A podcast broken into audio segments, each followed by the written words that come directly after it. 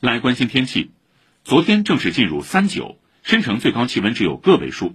今天仍然为阴到多云为主的天气，有短时小雨，下午起转为多云，气温在五到九度，体感较冷。另外，由于气压场较弱，偏北风有利于上游污染物的输送。今天本市有轻度霾，易感人群出门还需做好防护。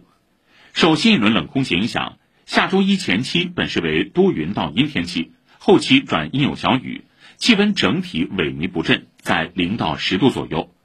需要注意的是，下周三的早晨，由于叠加辐射降温效应，早晨最低气温市区在零度附近，郊区会更低一些，需要做好防寒保暖工作。